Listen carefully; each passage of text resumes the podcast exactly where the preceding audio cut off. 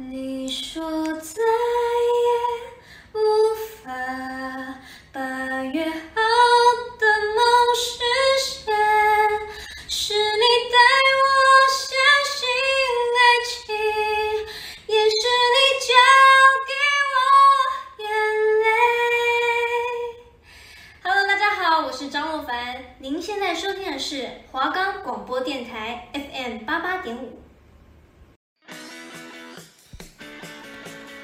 听《运动时事》，我说你听。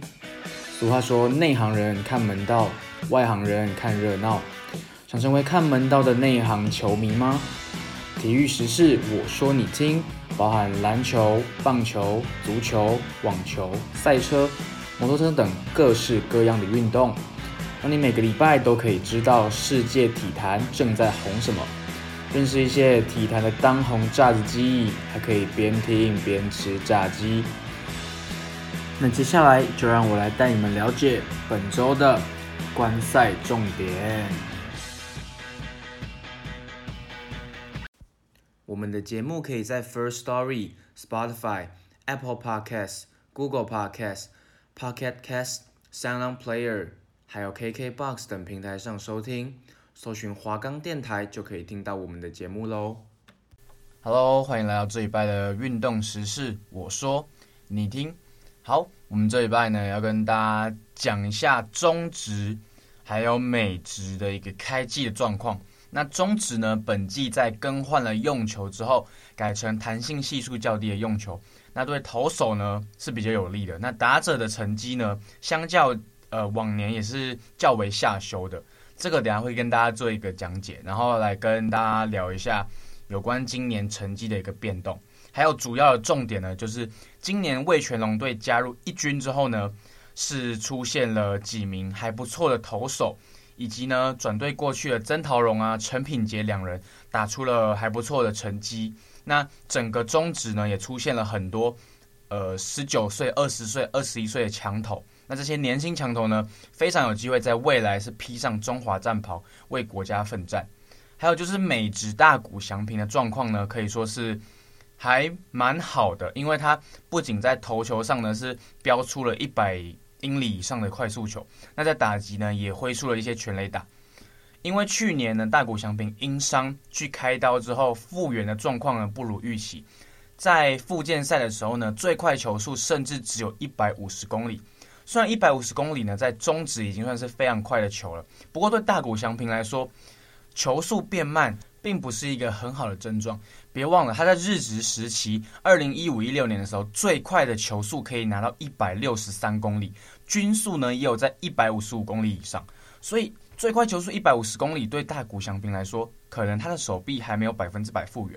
不过今年的状况就不一样了，因为今年呢春训。还有整个训练状况呢，是没有去年疫情那么严重，所以是顺利的进行。那也让大谷翔平在春训的时候，就有投出一些超过一百英里的球。再呢，就是白袜队的宾士哥 Mercedes 是在开季的时候打出了非常惊人的表现，三轰打击率全联盟唯一一个超过五成的选手。更可怕的是，他目前在白袜队是担任指定打击，不过呢，他是可以去担任捕手的位置的。虽然 Mercedes 呢是一位大龄新秀，今年已经二十八岁，不过呢，像 Jacob deGrom 啊一些球员，他们其实也是在大概二十七八岁的时候才上大联盟，那也是投出了非常好的成绩。那相信 Mercedes 呢，在未来两三年还是可以持续的用打击为白袜做出贡献。好，还有最后一名球员呢，我特别要提到就是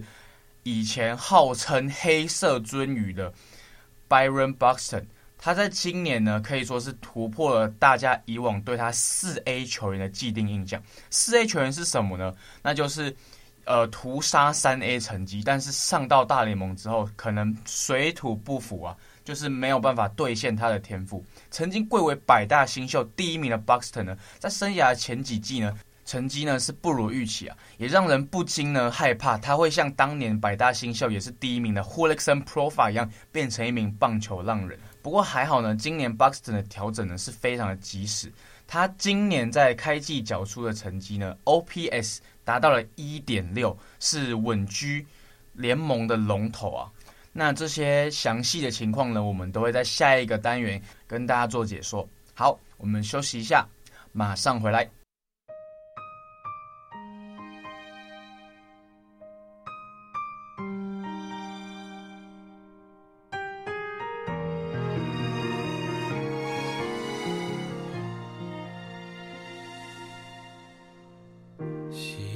听你分享生活细节。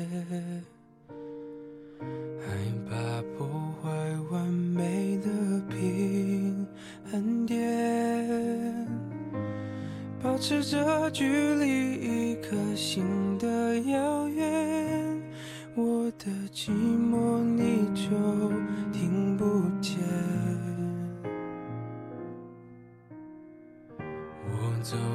从前，你往未来飞。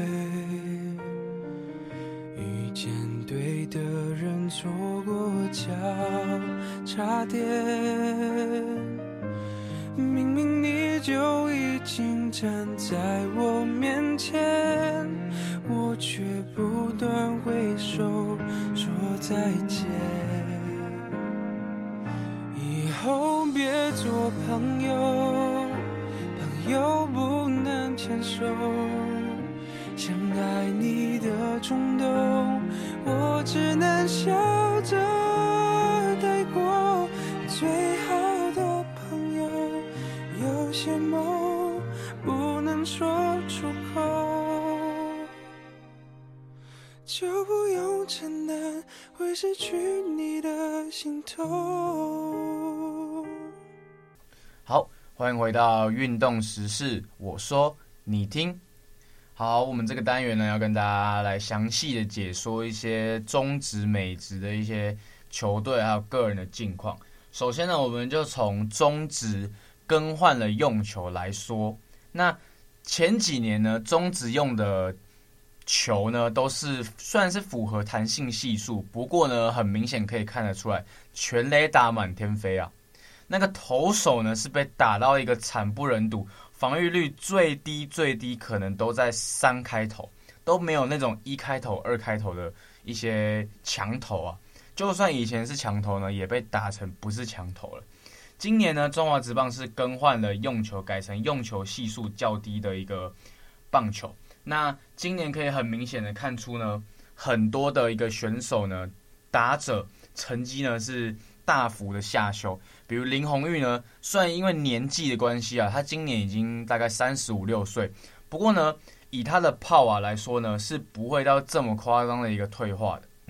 因为林泓育前几年呢，甚至还有打出单季打击率四成，那一年呢，不只有林泓育，还有蒋志贤以及王柏荣三个四哥男。要知道，在中华职棒二十八年以前，没有一个四哥男，最高呢是彭政闵的三成九一。所以同年出现三个四哥男，是否代表用球的那个弹性系数呢？是太高了。而且全垒打呢，全联盟二十轰以上的打者超过了六名。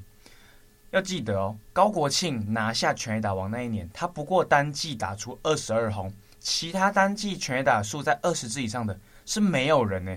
所以近几年中职弹性系数也一直被各界广为讨论。那今年呢？是真正的换了一颗不弹的球，各队的打者打击策略呢，也从以往的挥大棒，不是三振就是全垒打，不然呢就一定是长打。今年呢，虽然有很多深远的飞球，不过呢都在全垒打墙前停了下来。那也在这种用球改变的情况下呢，各队打者的击球策略呢，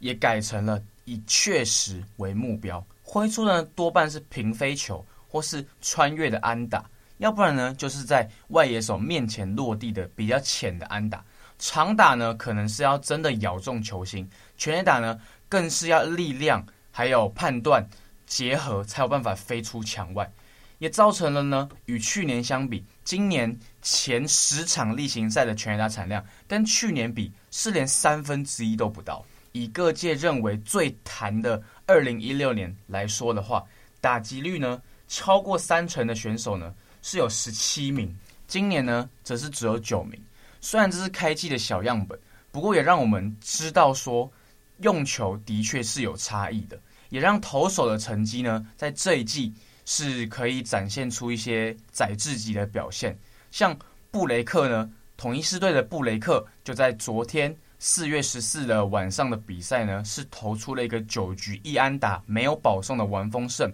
而且呢，他只面对了二十七个打者，是中职三十二年以来第四位。那因为当时打出安打的新元旭呢，是后来被下一名打者打出一个双杀打，也是刺杀掉，所以最后布雷克就只面对了二十七名打者，送出了十一次的三振。那这边要讲一下打击方面，我比较意外的，竟然是目前的打点王是统一狮队的林靖凯，以守备见长，他呢目前是以十四分打点，与乐天的林泓育、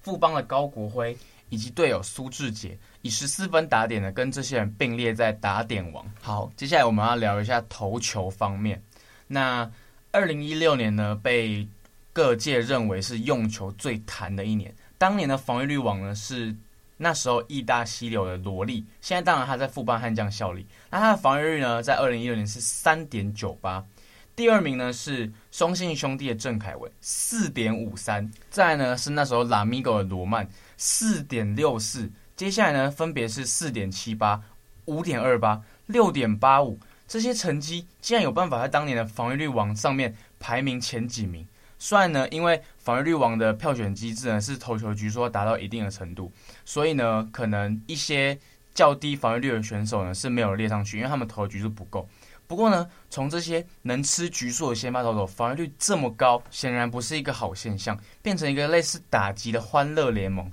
也被外界呢频繁的讨论。那开季到目前为止最火烫的本土投手呢，除了没有达到规定投球的局数的徐若曦以外呢，就属统一狮队的古林睿炀莫属了。先发投手每一球速球基本上都可以达到一百五十公里以上，在最快球速呢有测过一百五十五公里，搭配上他犀利的变化球，频频用三振呢解决对方的打者。虽然在开幕赛呢是投不满三局就被打退场。不过呢，可以看出他慢慢的调整自己的节奏，放球点呢有做稍微的改变，然后呢也没有在硬吹球速，还是可以达到一百五十五公里。投到目前为止，五场先发是投了二十三点二局，防御率呢是低到只有二点二八，而且在这二十三点二局投球当中是送出了二十八次三振。他目前呢也只有二十岁的年纪，所以也让人相当的期待这名强投未来的表现。统一是对未来十年，可能就是靠古林瑞阳去撑起先发轮值。那另外洋投的部分呢，表现也是相当出色。富邦悍将的杰斯、罗利这两名选手防御率呢都压在三以下，更不要提去年的三冠王德保拉，今年的防御率只有二点一二。还有统一狮队的布雷克呢，在四月十四号的比赛呢完封之后呢，防御率更是低到只有二点零六。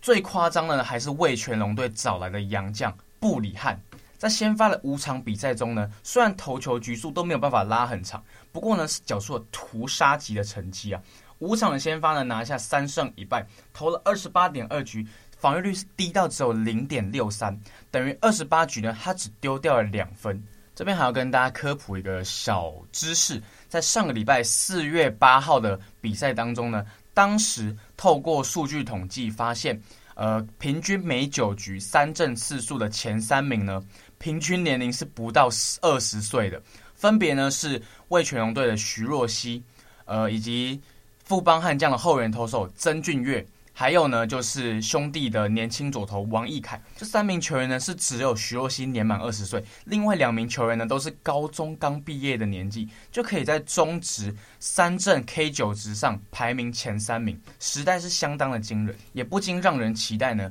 未来。中华队会有一批火球男世代来进行这个世代交替，还有一些投手呢，在开季在中季方面、后援方面也是缴出了非常出色的表现，包括呢像统一狮队转队到味全的王玉普，以及呢乐天桃园的尤昭伟，包括像是兄弟的蔡奇哲啊，统一狮的吴成玉，还有郑军人跟中信的吴俊伟，这些球员呢其实都在开季缴出非常稳定的表现。更不要提呢，本季转到乐天桃园的赖师傅赖鸿成，他初赛十场是投了八点二局，防御率呢还是维持在完美的零，并且拿下六个中继点，高居联盟之冠。这边呢还要特别提到统一狮的超级新秀林子豪，他在最近几场比赛呢开始正手三垒，打的呢都是五六棒的中心棒次，缴出呢打击率三成七一，上垒率四成二一，长打率更是高达了四成八六。重点是他年仅十九岁。今年呢，真的是有非常多的年轻球员窜出。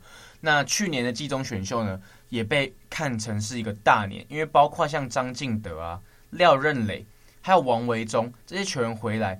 今年呢，更是传出江少庆、陈冠宇，以及改名为吉利吉奥巩冠的朱立人这几名旅外选手，再加上一些顶级的新秀，像是平镇的李浩宇啊，还有一些可能像是古堡的林玉明。潘文辉等人，这些球员呢，虽然是要旅外，不过呢，在美国小联盟赛事停摆的状况下，是不是有可能去加入中职的选秀，等待个两三年，合约到期之后，再次旅外挑战大联盟？就像当年大谷翔平那样，有旅美的实力，但是呢，因为中职给出的条件还不错，也可以在家乡台湾先适应一下职业棒球的一个强度，然后呢，等待时机成熟再旅美。就像徐若曦一样，他也是在国外棒球媒体评选中被预测呢，是在二零二五年有机会去挑战大联盟，让中职呢变成不是一个选手旅美的第二选项。可能我实力不够，没办法去旅美，我才回来中职，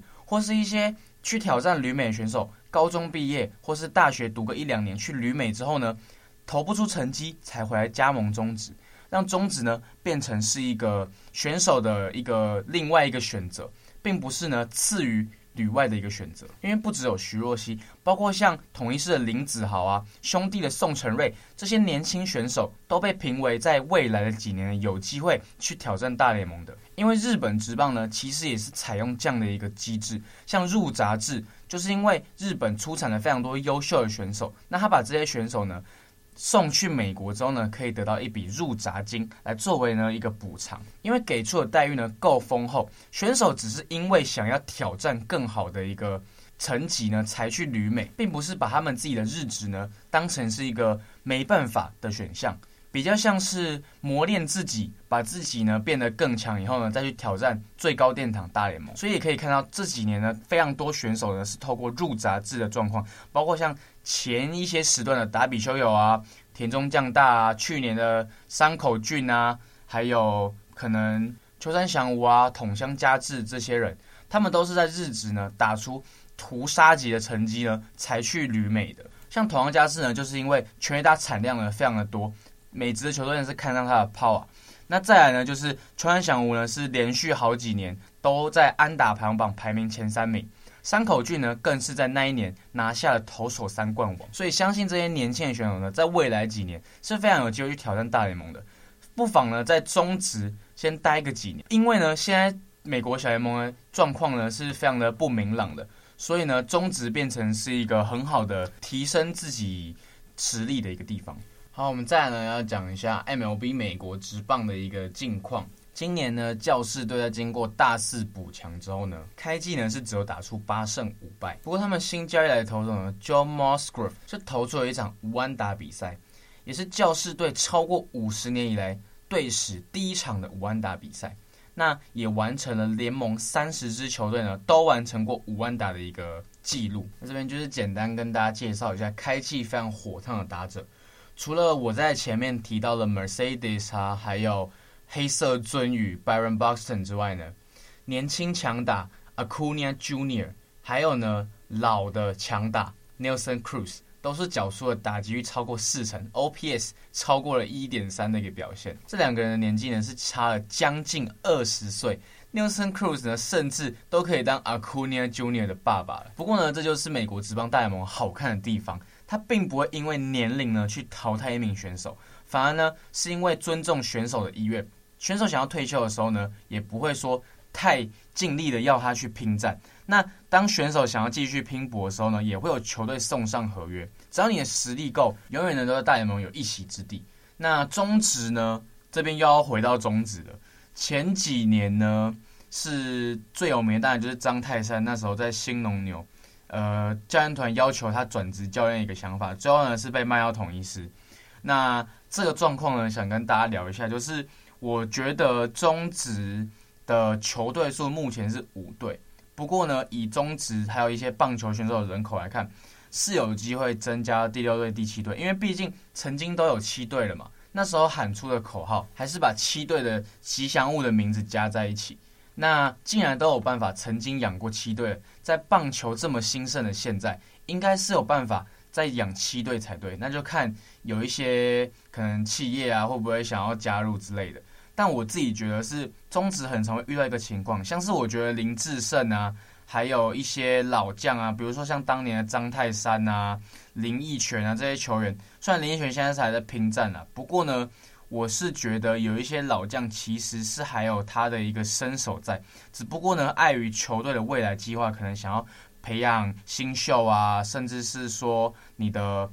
名单的人数是不够的，可能就会说。哎，你可能我觉得你三十八岁、三十九岁了，虽然你还能打，不过呢，以你的经验呢去传承，当成教练了，然后传承给选手这样子，我觉得是非常可惜的。因为其实选手在生涯末期是累积记录的一个最后的一点时间，那你给他这些时间呢？其实像张泰山，他当年在中职呢是差一点完成三百轰，哎，十一支全垒打对一个三十八岁的老将来说。不是很难，所以我自己认为是非常可惜。好，我们回到美职，像是小 V 哥呢，年轻的选手也在开季打出了三成九零的打击率。今年呢，除了中职以外，美职呢也是相当多的新秀啊，年轻选手串起，那也真的是相当令人期待未来的。五年甚至十年，这些年轻选手撑起联盟，当成看板球星。那投手方面呢？当属去年的国联、美联赛扬奖两名选手，Shane Bieber 以及 Trevor Bauer 这两个首当其冲。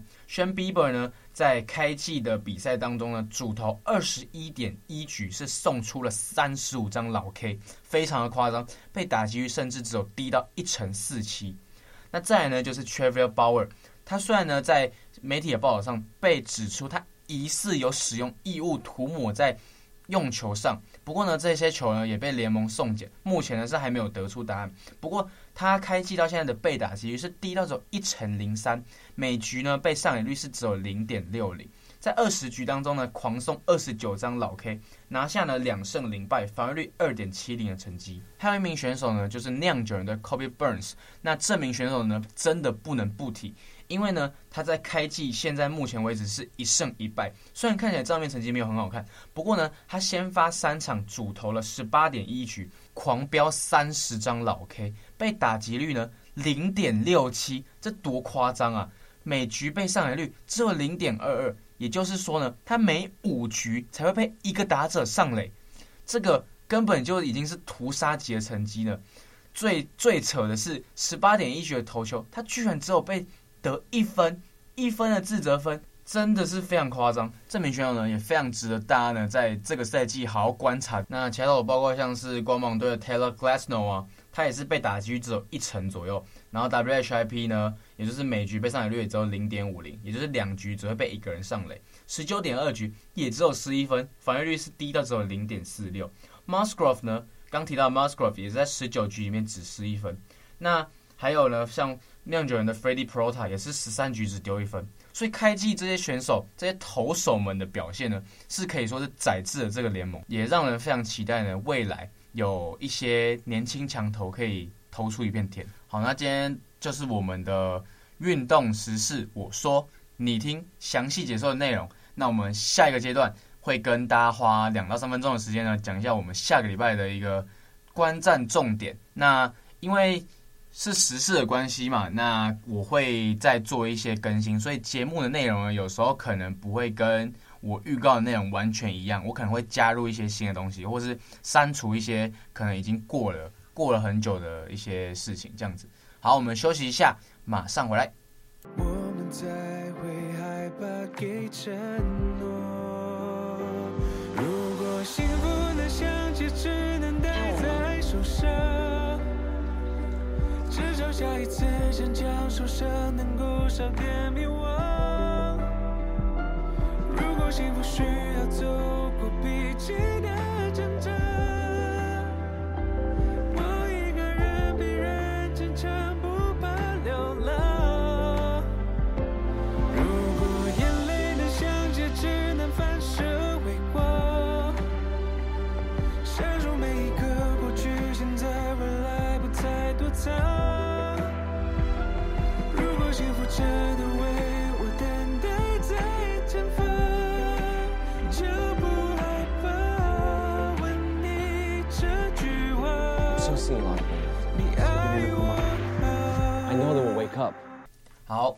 回到运动时事，我说你听。我们最后呢，要跟大家讲一下我下礼拜想要讲解的内容。当然呢，还是中职和美职，我会更新一些比赛的一些状况，还有一些特殊记录，包含呢像是可能像是前一阵子苏智杰百轰啊，或是可能像是谁想要挑战千安百轰百盗，目前是潘武雄了。那郭彦文的百轰啊，他目前八十八轰，像这种成绩呢，我会跟大家做一个解说，挑战一个生涯记录的一个状况。那还有就是美职的一个更新这样子，还有呢就是 P League Plus 这个联盟呢即将进入了季后赛，那跟大家解说一下说各队的球员近况啊，还有一些他们的奖项。那再来就是美国职 NBA 呢即将要。进入季后赛的那各队目前在备战季后赛的时候呢，最新消息是金块队的 Jamal Murray 非常遗憾，他是撕裂了他的 ACL，也就是前十字韧带，那赛季是报销的。不过呢，没关系，因为金块队呢在未来的两三年是还可以继续保有 Jamal Murray、Jokic 以及 Michael Porter Jr. 只要顺利的把 Aaron Gordon 续约下来呢，相信金块队在未来两三年还是有冲冠的实力。那我在这边也非常遗憾，那也是为 Murray 做一个祈福，希望他可以早日康复，回到球场这样子。还有呢，就是湖人队的当家球星 LeBron James 以及 Anthony Davis 这两名球员呢，预计是会在四月底到五月中的时候呢做一个复出，那也是帮他们调整找一下比赛的节奏。那篮网队呢，目前是遇到一个问题，就是他们的控卫呢，Chiozza 在伤退之后，他们那场比赛居然是没有任何的控球后卫的。不过呢，网民也别太担心，因为 James Harden 以及 Kyrie Irving 呢马上就要归队。不过呢，也让人担心说，这一支看似防守真的是残破不堪的球队，在防守强度以及进攻强度都提高一个档次的季后赛，尤其呢，篮网队虽然目前战绩呢是东区第一，不过呢，遇上其他一样是季后赛等级的强队，像是湖人啊，像是快艇啊，你有没有办法用进攻就赢得比赛呢？因为名教练呢，一些名教练曾经说过，防守赢得比赛，进攻才赢得掌声与欢呼。所以在季后赛呢，能不能靠三巨头，甚至四巨头、五巨头、六星连线？这些球星们用他们的球星价值去赢得比赛，目目前呢是无从得知的，只能等到季后赛开打，我们再来见真章。那好，这就是我们这礼拜的运动时事，我说你听，我是主持人陈胜宇，我们下个礼拜再见，拜拜。